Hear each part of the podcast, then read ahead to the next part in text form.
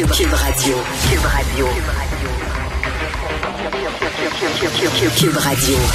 En direct à LCN. Richard Martineau. Salut Richard. Salut Jean-François. Dans le temps des fêtes, c'est une tradition chez nous. Chaque année, dans le temps des fêtes, j'achète une boule.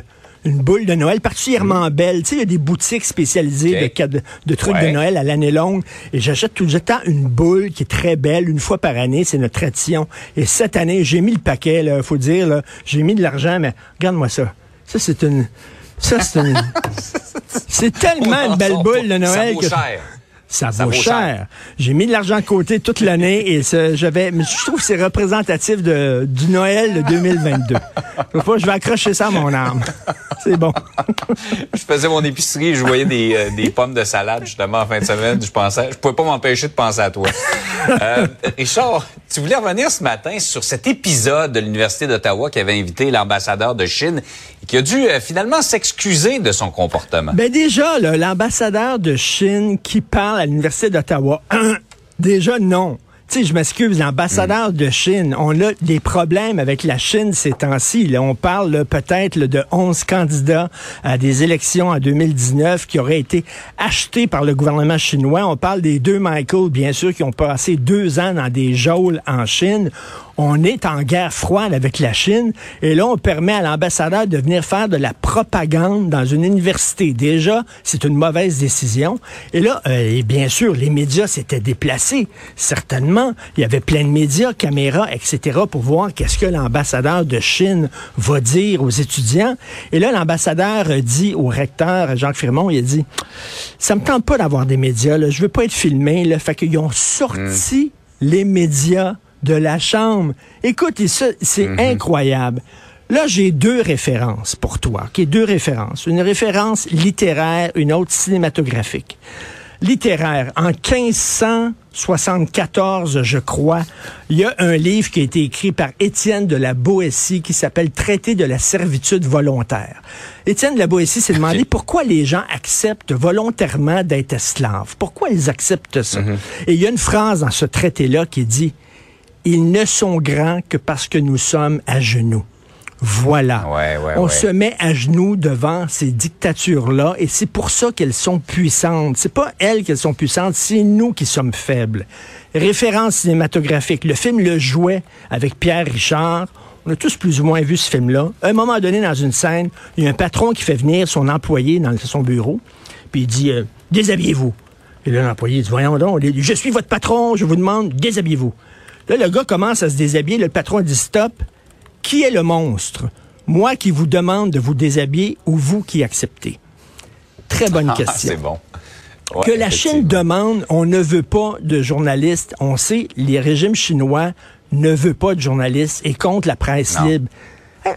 On est en Chine, nous autres, ici, on est au Canada. On est au Canada qu'une université, OK, une institution qui doit défendre... accepte les règles d'un pays qui est reconnu comme un, un régime de dictature. Et- Imagine, toi, l'ambassadeur d'Iran qui dit, je m'excuse, mais vous allez demander à toutes les femmes présentes là, dans la salle là, de se voiler Ouais, ouais. avant que je parle. OK, Namambine, l'importer la voix. Voyons donc, on est au Canada.